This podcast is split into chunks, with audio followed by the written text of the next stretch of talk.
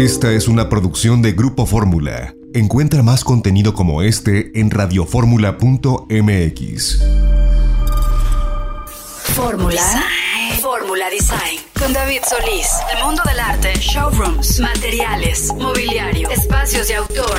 En Fórmula Design. Gran diseño con David Solís. En Fórmula Fórmula Design.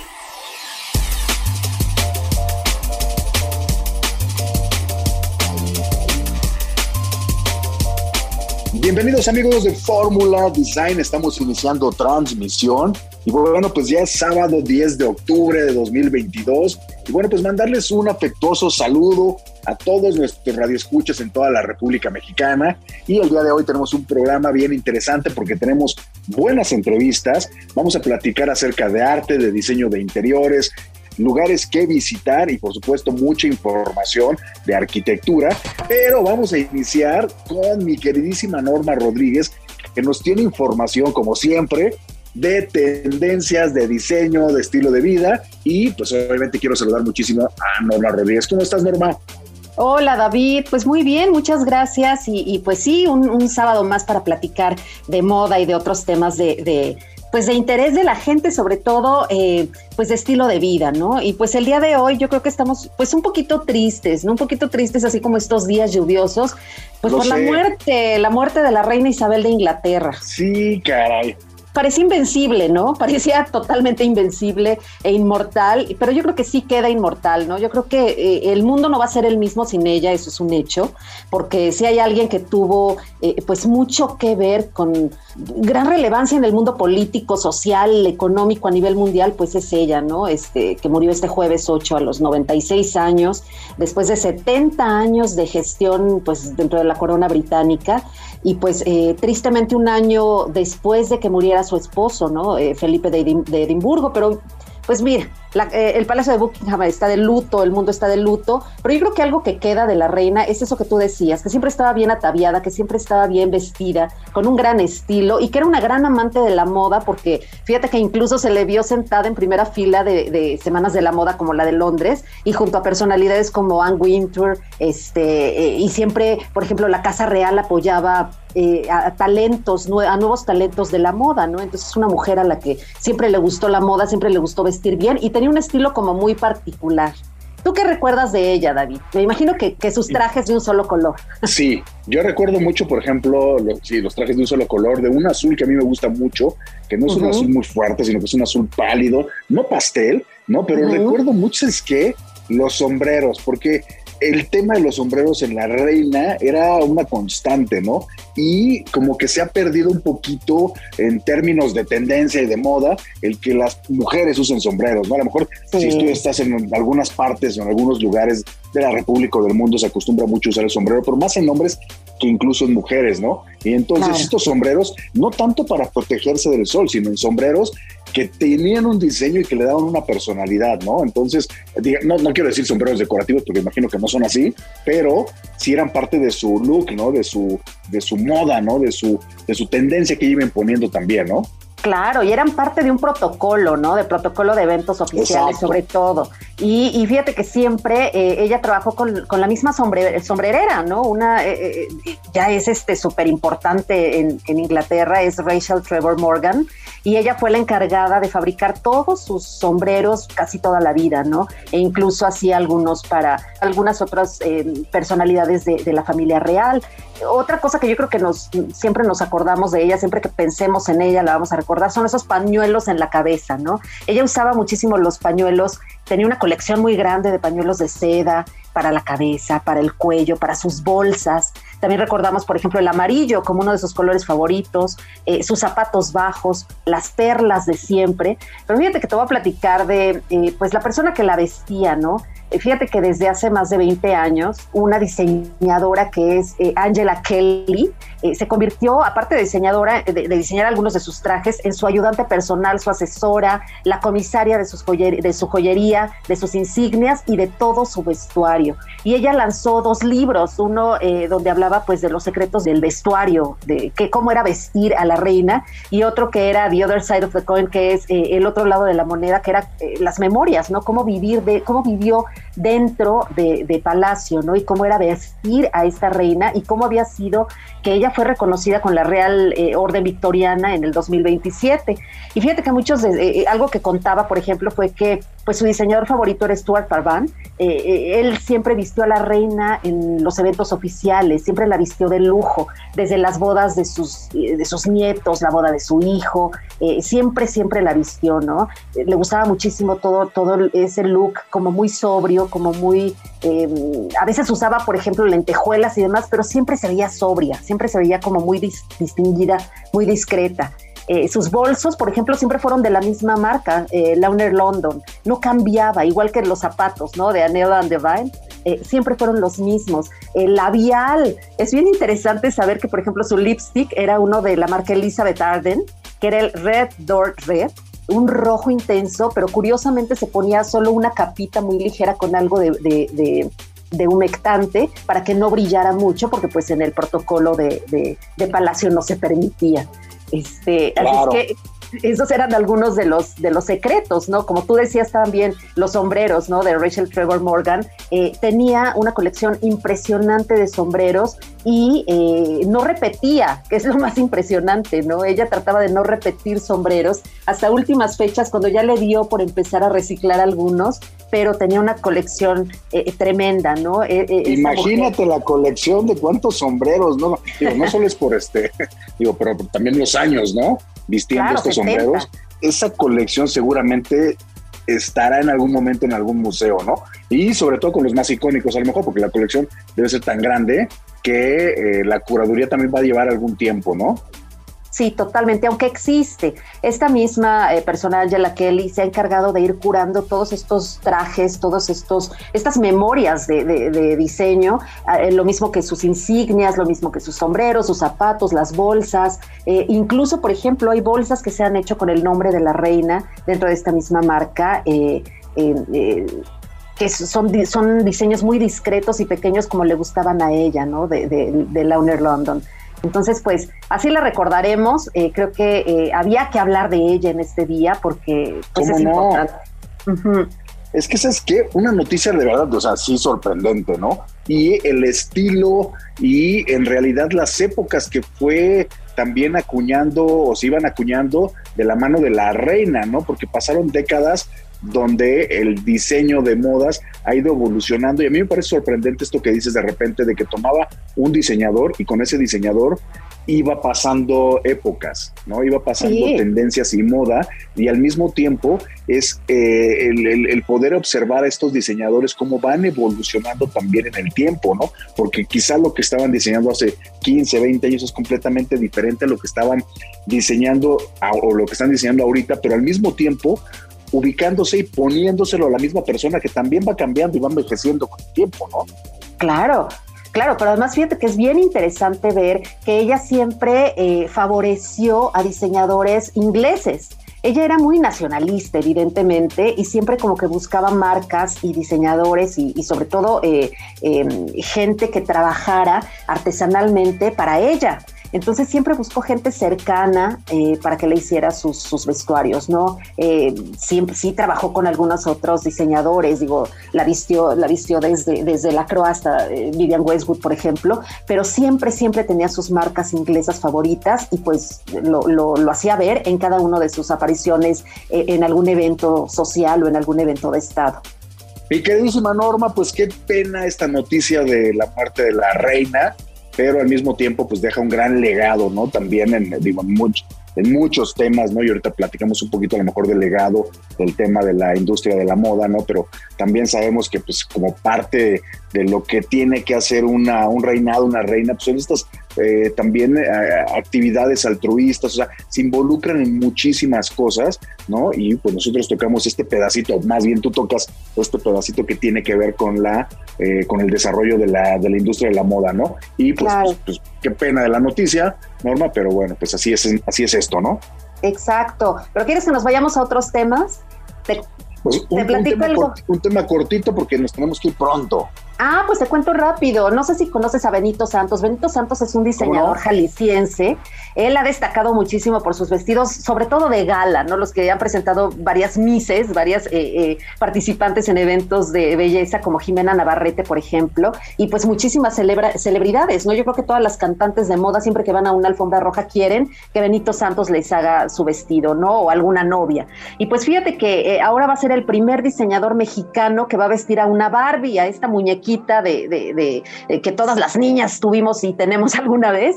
Y este, pues va a ser una edición especial del Día de Muertos, algo tan mexicano, ¿no? Algo tan, tan tradicional y tan entrañable para nosotros, ¿no? Eh, fíjate que eh, se va a tratar de, es, un, es una Barbie que está vestida eh, con un traje inspirado en el traje del charro, ¿no? Es un traje negro con aplicaciones y bordados típicos, trae un maquillaje y trenzado de Catrina y el traje es de tres piezas, es un bolerito que tiene las mangas plisadas, que tiene muchos bordados, una solapa en satín, eh, la camisa blanca típica, ya sabes, con algunas chaquiritas rojas como eh, simulando los botones, y una falda eh, larga, este, como de sirena, ya sabes, con capas y este, también bordada. Entonces, pues Benito está feliz porque aparte de que está realizando un sueño y que es algo histórico para México, vestir a una Barbie, a una muñeca internacional en una edición especial, pues a nivel mercadológico va a ser pues un boom, ¿no? Ya se va a dar a conocer aún más este diseñador que ha estado en tantos desfiles y en tantas pasarelas a nivel mundial. Y pues bueno, a partir del 15 de septiembre ya se va a vender, así es que si quieren su Barbie de edición especial vestida por Benito Santos, la pueden comprar. Norma, muchísimas gracias. Hay que ir a comprar la Barbie de Benito Santos. Y bueno, pues vamos a ir a un corte y vamos a regresar para más de Fórmula Design. Norma, nos escuchamos la próxima semana. Así es, bye.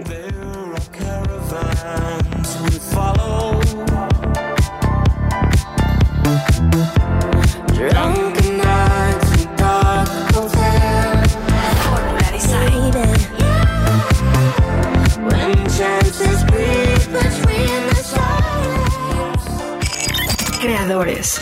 Fórmula. Design. Con David Solís.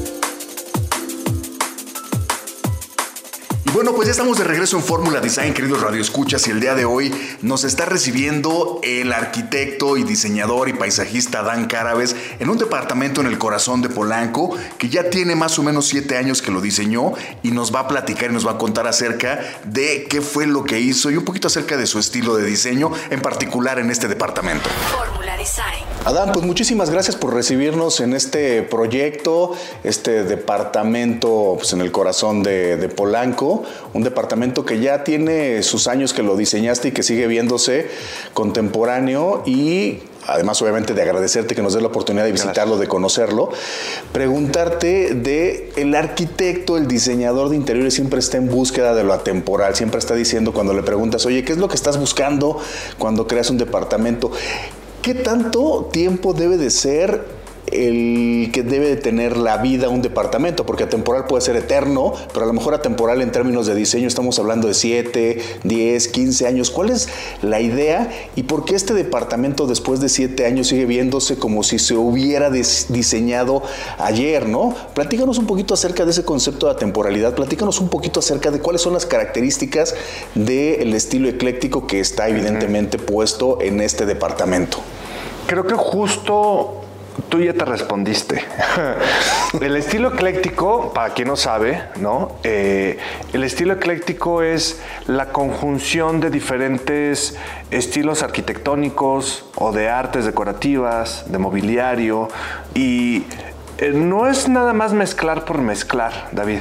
Es cómo encontrar ese hilo conductor, cómo cómo contar una historia. O sea, eh, para mí el, interiorismo ha sido el pretexto perfecto para contar historias. Me encanta contar historias. Entonces, justo este departamento que es muy atemporal, lo hicimos hace siete años, ¿no? Y para mí es una sorpresa gratísima ver primero cómo han sido súper respetuosos de nuestro diseño, lo tienen impecable, lo tienen, como lo dejé hace siete años, lo tienen exactamente igual. No han movido una sola, pero es más, una sola cajita eh, hindú sigue en el mismo lugar donde la colocamos, ¿no? Confían mucho en nosotros. Pero creo que cuando haces estos estilos arquitectónicos eclécticos, justo como hay mucha mezcla de antigüedades, en mi caso, hablo de, este, de mi caso como diseñador y además de este en especial, que es muy yo también. Eh, cuando vas mezclando eh, piezas antiguas, ¿no? Pues una pieza antigua ya es atemporal, ya se vuelve un clásico, ¿no? Entonces, justo cuando mezclas clásicos, ¿no? Cuando guardas estas líneas neutras, ¿no? O sea, el hilo conductor en este caso es una hila, desde las paredes son grises, la mayor parte de los tapetes son neutros, entonces toda esta base neutral me da la libertad de poner acentos que además son piezas antiguas. Entonces eso permite que, que, todo el conjunto sea básicamente atemporal, ¿no? Además, curiosamente hablando de la moda y de la temporalidad o atemporalidad, hay un ciclo, es cíclico, ¿no? Y algo importante de lo que estás mencionando, porque a veces se puede caer en el error también de cuando pensamos en el diseño ecléctico, nos podemos imaginar un montón de culturas conviviendo, un montón de formas conviviendo también. Pero algo que dices muy importante es el tema de la paleta de color, ¿no? Porque la paleta de color no está brincando en este espacio, ¿no? La paleta de color tiene esa lógica y hace que todo tenga sentido y una armonía, ¿no? Entonces aquí hablamos, por ejemplo, de muchos tonos como ocres, café, el gris, ¿no? No hay algo que esté reventando en el, departamento. Y fíjate que aunque sí hay cosas que, que revientan, son dosis, ¿no? O sea, son estas dosis de color, estas dosis de exageración, hablando inclusive hasta de los tallados, ¿no? Hablando de las bancas que tienen insertos de, hueso y tal, son muebles muy, muy barrocos, muy bizantinos, ¿no? Cargados. Y hay elementos por ahí, verdes limones y amarillos, como aquí atrás, ¿no? Un amarillo eh, huevo, amarillo canario y por ahí unos morados y unos violetas. Pero es justo saber, o sea, creo que eso es lo, magistral de ser un buen eh, eclecticista, ¿no? Saber dónde detenerte. Porque si no sabes dónde detenerte, te bates. ¿No? Entonces hay que saber, eh, eh, lo ecléctico, como bien decías, no es nada más llenar todo y retacarlo y hacer un ejercicio de maximalismo, que esa es otra cosa, que también lo hemos hecho, ¿no? Y aún así en el maximalismo tienes que saber en qué momento detenerte, como en la vida, límites. Sí, hay que, hay que tener muy claro cuáles son los, eh, el estilo y dónde encaja cada estilo para poder irte sobre esa línea. Por ejemplo, ¿no? El tema del ecléctico que está en este departamento y que se nota, ¿no?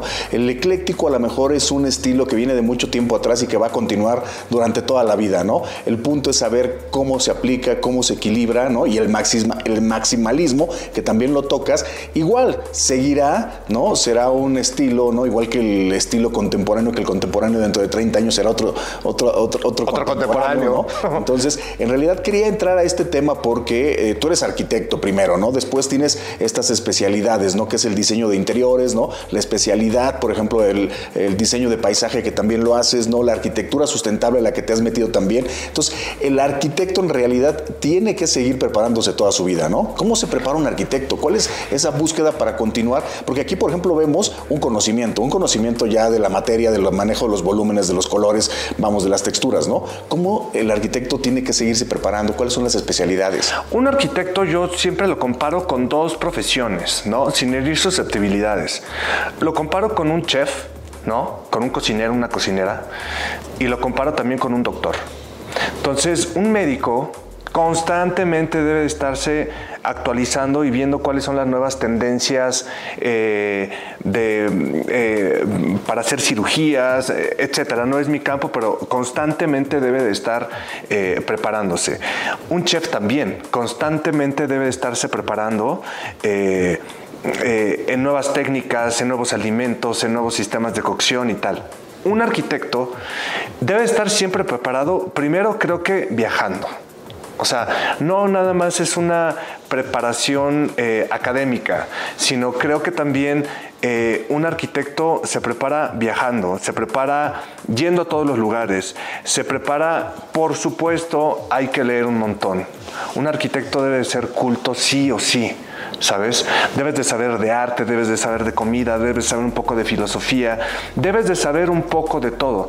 Eh, a mí me apasionó estudiar arquitectura porque un día estábamos haciendo un convento, y al día siguiente estábamos haciendo un crematorio y al día siguiente estaba haciendo mi proyecto de titulación con una escuela de danza folclórica y un teatro.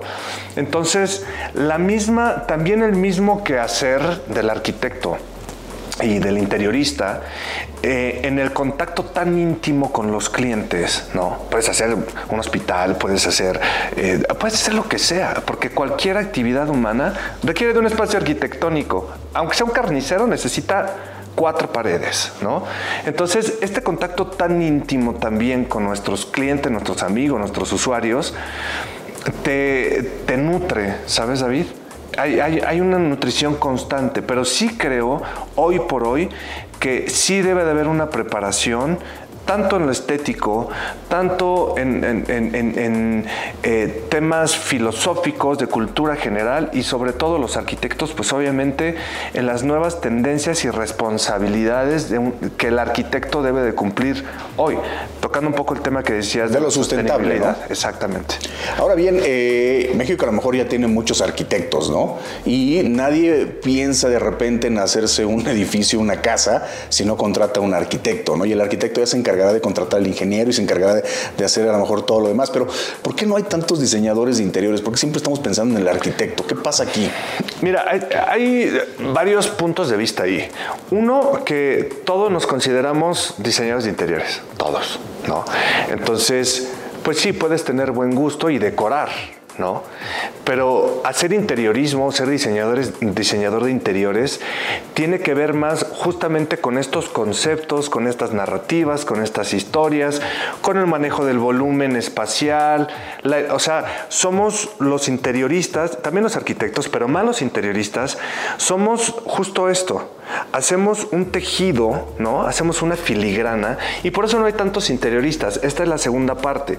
O sea, el ser interiorista, muchos arquitectos le sacan. Primero porque no es fácil, porque hay un íntimo contacto con el cliente. Si ser arquitecto, yo en mi fase de arquitecto he hecho muchísimos proyectos donde yo entrego los planos y ni siquiera fui a la obra. Ya, que construyan. Construyan. Tenemos obras en, en, Jerusalén, por ejemplo. Sí. Tenemos un penthouse en Jerusalén que yo ni siquiera fui a la obra. O sea, yo entregué los planos, me mandaban fotos cuando no había ni WhatsApp y el departamento ahí está chulísimo, pero fue una obra de arquitectura interior y de arquitectura, nada más. Cuando haces interiorismo, te metes literal hasta, por favor, dime, dime David cuántos calzones tienes. Dime David cómo te gusta estar en la intimidad con tu pareja. Dime qué comes, dime a qué hora te levantas, dime, dime, estamos haciendo ahorita un en un proyecto increíble eh, un cuarto, un tantra room. Y entonces tengo que revisar los juguetes de mis clientes, los juguetes sexuales, ¿no?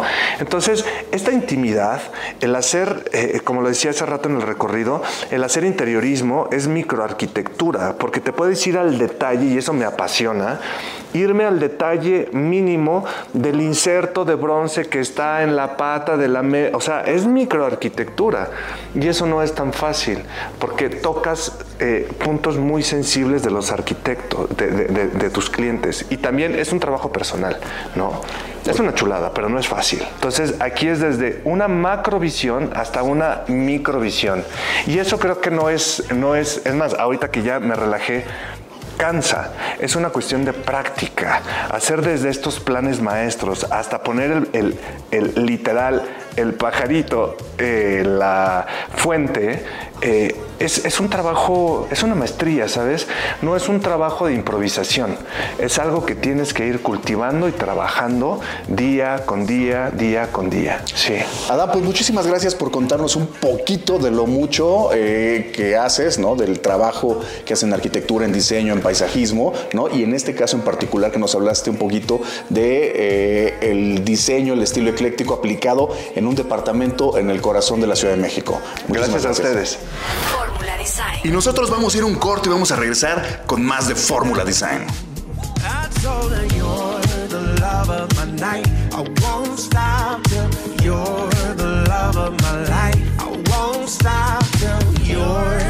One that I'm taking home. One I've been waiting for. No.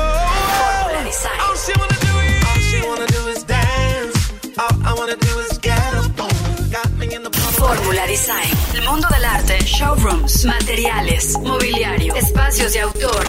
En Form- Fórmula Design.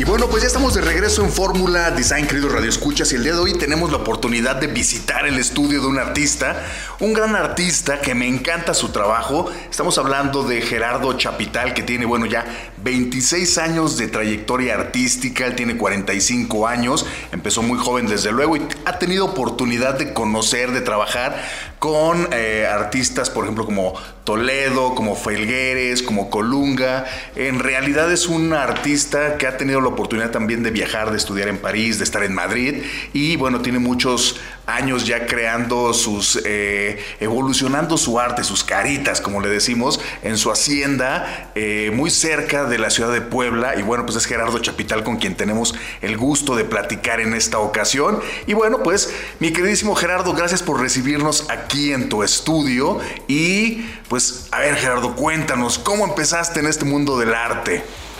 Bueno, mira, en un principio todo eh, fue muy confuso porque yo estuve muy involucrado eh, con varios artistas. Entonces, eh, un día quería pintar como uno, otro como otro y nunca supe qué hacer hasta que encontré a Gerardo y fue una sorpresa, ¿no?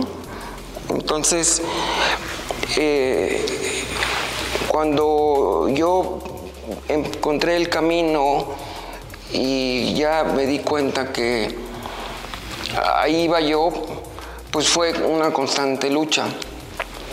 Y eh, fueron eh, varios años en los que yo tuve eh, ciertos eh, conflictos con, con, con la pintura porque es algo que uno debe hacer constante. Entonces eh, fui aprendiendo a tener la disciplina y junto con la constancia y, que realmente yo me di cuenta por, mí, por mí mismo. Después, eh, si yo te hablo de siete, ocho años para acá, todo se fue dando poco a poco, todo se fue armando como un rompecabezas, ¿no? Y ahora eh, veo una evolución, un cambio muy positivo, muy bueno. Eh, me está gustando mucho, estoy muy contento con él.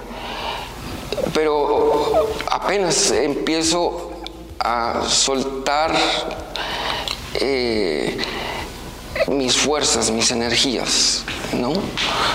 Oye, Gerardo, estamos enfrente de eh, muchos cuadros, pero estamos enfrente de una pieza última, la pieza que acabas de terminar, ¿no? Cuéntanos un poquito acerca de esta pieza que estamos viendo en la lente, en la cámara. Cuéntanos un poquito acerca de, dices que tiene un nombre, que, tiene un nombre padre, ¿cómo le pusiste? ¿Y de qué se trata la obra? Bueno, eh, sí, te voy a platicar algo que nunca me imaginé. Cuando me hablaste y me dijiste, oye, es que quiero que pintes el refrigerador, dije, es una de las ideas más maravillosas que he escuchado porque pues, nadie tiene un refrigerador pintado en su casa, nunca lo he visto, ¿no? Entonces, pues te dije, ven, córrele y tráete los, los, los paneles y, y los hacemos. Entonces, eh, sí, entendí, capté la idea de lo que tú querías, porque querías que se respetara también la esencia del refrigerador, que no nada más fuera una obra de arte. Y eh, en ese momento yo eh, quise eh, que los personajes tuvieran ciertos espacios para que tuvieran también la libertad de sentirse cómodos, ¿no? Entonces, ya trabajando con los recortes y los collages de las revistas de Design Hunter, me di cuenta que era un mundo que podías hacer tantas cosas sin estar limitado a nada. Entonces, eso fue lo que a mí me abrió. Y como lo platiqué, eh, ¿qué es natural, es normal? Eh, de repente eh, hay un momento en el que uno trabaja y se frena, ¿no? como dicen, se me tapa el cerebro, ¿no? Entonces hay que desbloquearlo y lo único que se puede hacer es tener ideas. Entonces, una vez, yo estando aquí trabajando, me fui a cenar y pues abrí el refrigerador, saqué la leche, los cereales y, sin querer le pegué al, al vaso de leche eh, con la caja de los cereales se me cayó, entonces no me quise preocupar por limpiar la leche y, vi el efecto de la leche y dije, aquí está la idea que yo quiero para trabajar en esto, ¿no? Entonces me vine y empecé a hacer los gestos que dan una cierta transparencia, pero al mismo tiempo eh, eh, representa algo que va en unión al tema de un refrigerador, ¿no? Oye Gerardo, y después de 26 años ya de trabajo pintando, hemos visto que hay una evolución en tu, en los motivos que tú tienes siempre tienen que ver con las escaleras, tienen que ver con aviones, tienen que ver mucho con las caras. Ahora estás empezando a trabajar también con los cuerpos, ¿no? Eh, ¿Cómo has ido trabajando todo ese proceso de evolución de pasarte de repente un poco más monocromático, ¿no? A lo mejor unos verdes sobre eh, plata o blanco, a esto de empezar a llenarlos más de color, las caritas, empezar a trabajar mucho también con el collage. Bueno, eh, mira, cada obra que eh, yo realizo, en general, lleva un, siempre un porqué, ¿no? Entonces me he estado quitando obra que ya no me hace sentir cómodo y eso me hace buscar más otras cosas diferentes, porque ese es el tema de el querer evolucionar, el querer crecer, el que, quererse superar eh, personalmente en la obra. Eh, ahora estos cuerpos, estos personajes, yo los veo muy divertidos, muy simpáticos, muy alegres y tienen vida, ¿no? Que eso es lo que la obra debe de tener vida para que la gente se acerque y pueda tener una conversación, poder tener ese, eh, esa expresión que está detrás de todo, es lo que te dice, ¿no? ¿Cuál es tu siguiente cuadro, Gerardo? ¿Qué estás pensando? ¿En qué estás pensando? ¿Qué trae tu mente? Bueno, eh, siempre quiero estar con diferentes cosas, ¿no? Porque me aburro estar con una sola. Entonces, eh, este, ahorita aquí, en, la mañana vi un cuadro que tengo ahí, que unas caras grandes, rojas y con muchas expresiones. Y entonces cambias, ¿no? Porque ese cuadro yo había pensado hacerlo así y dije, no, ahora voy a hacer diferente. Entonces, eso es lo bonito de eh, el arte, ¿no?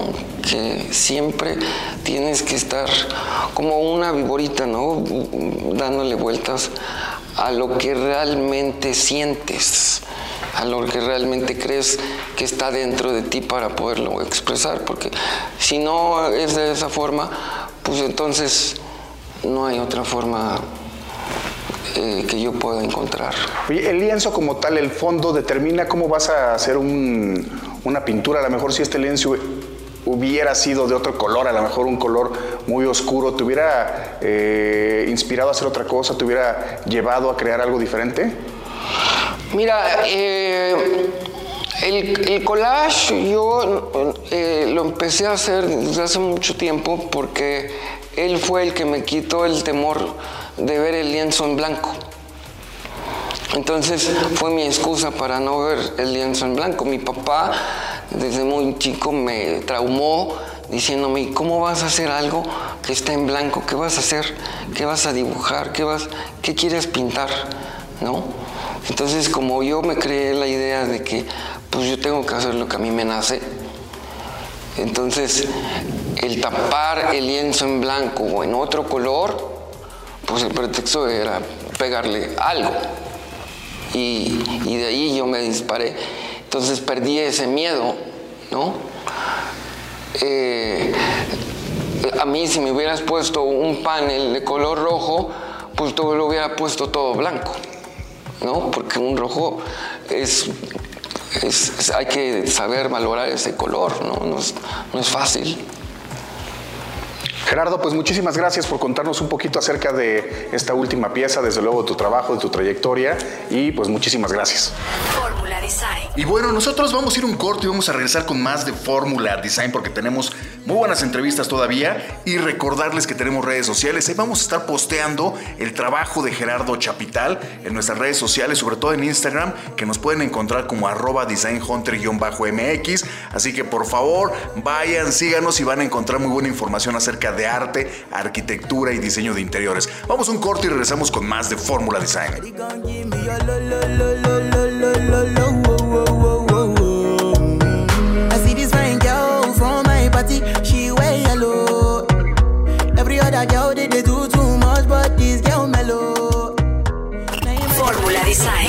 Këndavit Solis.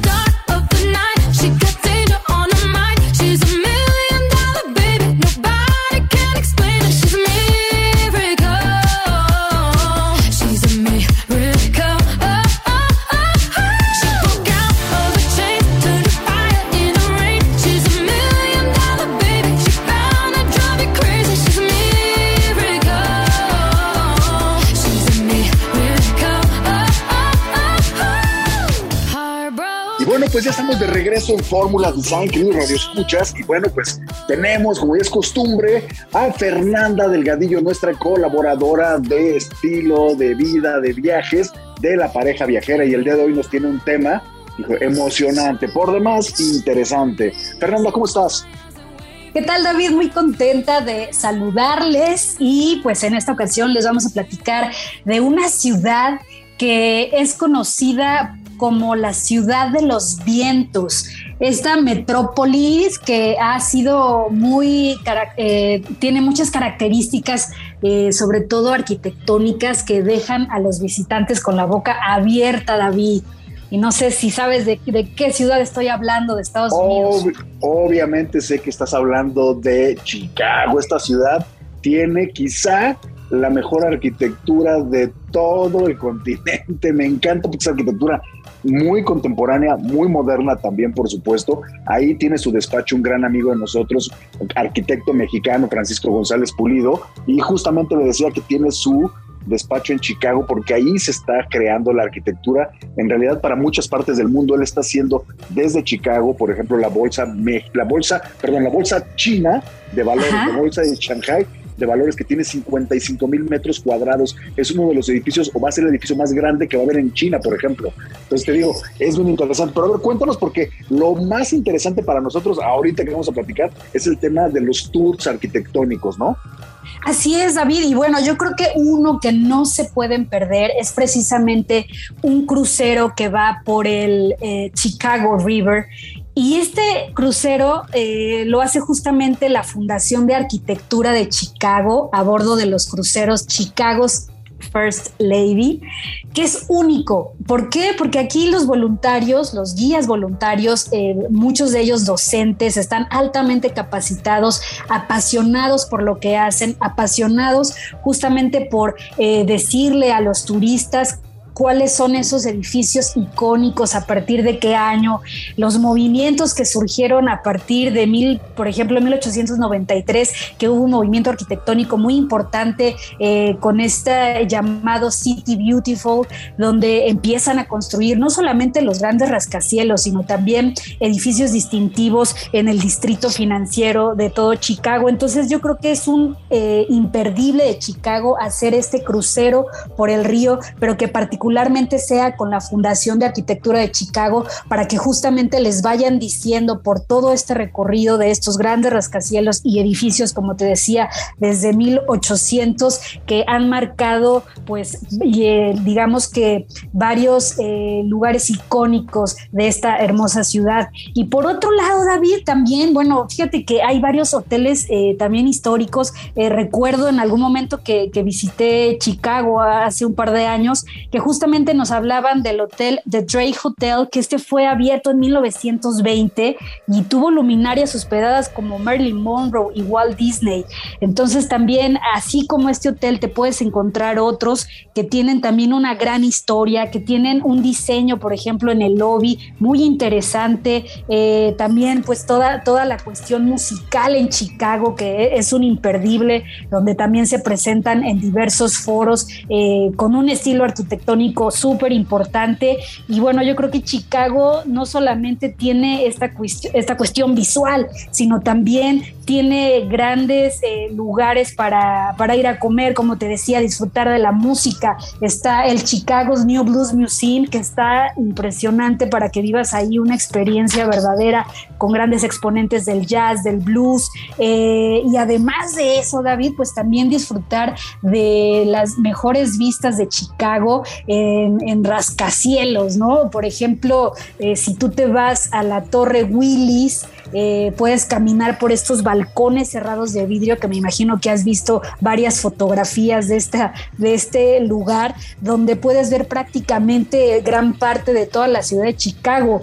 O también, David, otra actividad increíble, sobre todo por la noche en el edificio John Hancock, es justamente en el piso 94. O sea, imagínate estar en el piso 94 de noche viendo también la, luz de la ciudad de Chicago, pero tienen un sistema en estas grandes ventanas que se inclinan hacia abajo para poder disfrutar de estas impresionantes vistas panorámicas de la ciudad. Esta actividad la conocen como Tilt del 360 Chicago en este edificio y también es un imperdible, David.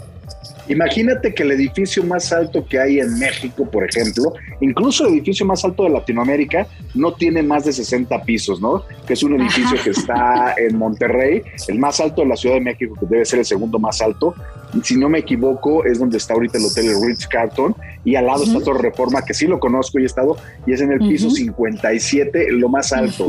Entonces, eh, el piso 92.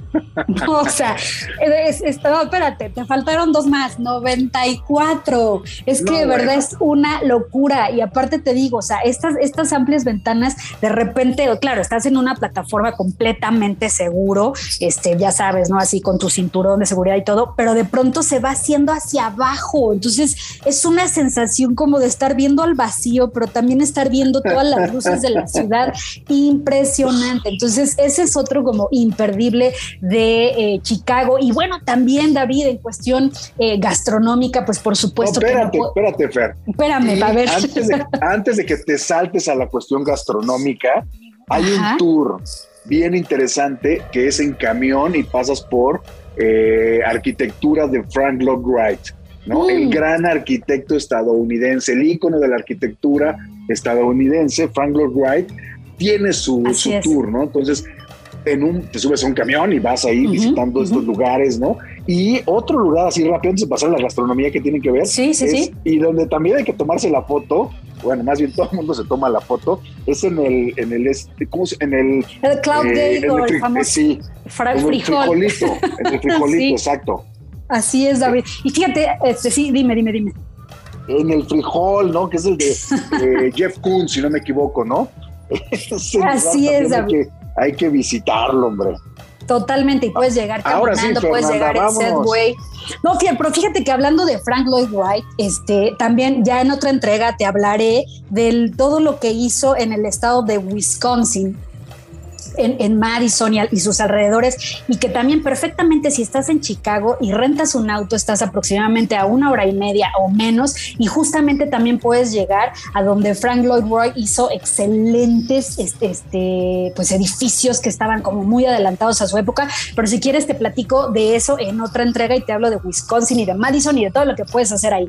Pero bueno, hablemos rapidísimo de la gastronomía y justamente pues no se pueden perder comer eh, los hot dogs al, estilo al estilo Chicago. Hay un lugar que a mí me gusta muchísimo y que por supuesto que voy a ir nuevamente es Portillos y también la famosa pizza, pizza de Chicago. Eh, y por otro lado, David, también pues hay que recordar que el chef eh, mexicano eh, Carlos Gaitán, quien se hizo famoso se hizo muy famoso por ahí del 2013-14, que es justamente cuando en el restaurante Mexic gana esta estrella Michelin, justamente por la fusión de esta cocina franco-mexicana. Eh, bueno, después ya salió de la lista de, de- de- de las estrellas Michelin, pero justamente ahora, hace tres años, abre su restaurante ahí mismo en Chicago, que es Suco, y precisamente para este mes de septiembre tiene planeado hacer todo un menú eh, de degustación con invitados, con otros chefs invitados que también llegan de México a Chicago para pues celebrar las fiestas patrias, porque también hay que recordar que una importante comunidad eh, de, mexicanos está ya pues triunfando como lo está haciendo Carlos Gaitán. Entonces, pues mira, que hay muchas razones para que podamos ir en estas eh, próximas fechas de septiembre hasta finales para poder ir y disfrutar de Chicago, David. Hombre, Chicago es un lugarzazo, es un imperdible, hay muchos vuelos desde bueno, la Ciudad de México, de Monterrey, Sí. de las grandes ciudades, ¿no? Y directos, es- ¿eh? Y directos. Y Chicago lo tiene todo, tiene arquitectura, tiene gastronomía, tiene río, tiene buen clima, tiene mal clima también, porque puedes llegar a tener este menos ceros, ¿no? Con eh, montones de nieve, o sea, tiene en realidad Chicago es una ciudad que lo tiene todo. Ahora sí que es como el, es un poquito como el, eh, como el eslogan, ¿no? De Chicago lo tiene todo. Entonces, muy, muy interesante, querida Fernanda. Y pues nada, pues como siempre agradecerte tu, tu participación, tus comentarios, ¿no? Y dónde te podemos seguir, dónde te podemos eh, leer, porque sé que tienen obviamente el blog, tienen la página de internet y pues cuéntanos. Claro que sí, David. Bueno, pues toda esta información y más la encuentran en laparejaviajera.com y también nuestras redes sociales, La Pareja Viajera. Y bueno, pues prácticamente eh, vamos a estar por allá en estos días en Chicago y después nos vamos a, a- a Madison. Y bueno, pues ya les traeremos toda la información pertinente, David. Mi queridísima Fernanda, pues muchísimas gracias por contarnos un poquito más de lo que está sucediendo y lo que pasa en Chicago. Por ahora nos tenemos que ir. Vamos a ir a un. Bueno, ya se nos terminó el programa, ya con el corte. Se nos terminó el programa de Fórmula Design de esta semana. Y como siempre, agradecer en la operación técnica a Flavio Reyes, en la producción Alan Ferrero. Yo soy David Solís y nos despedimos, mi queridísima Fernanda. Nos escuchamos más adelante en Fórmula Design.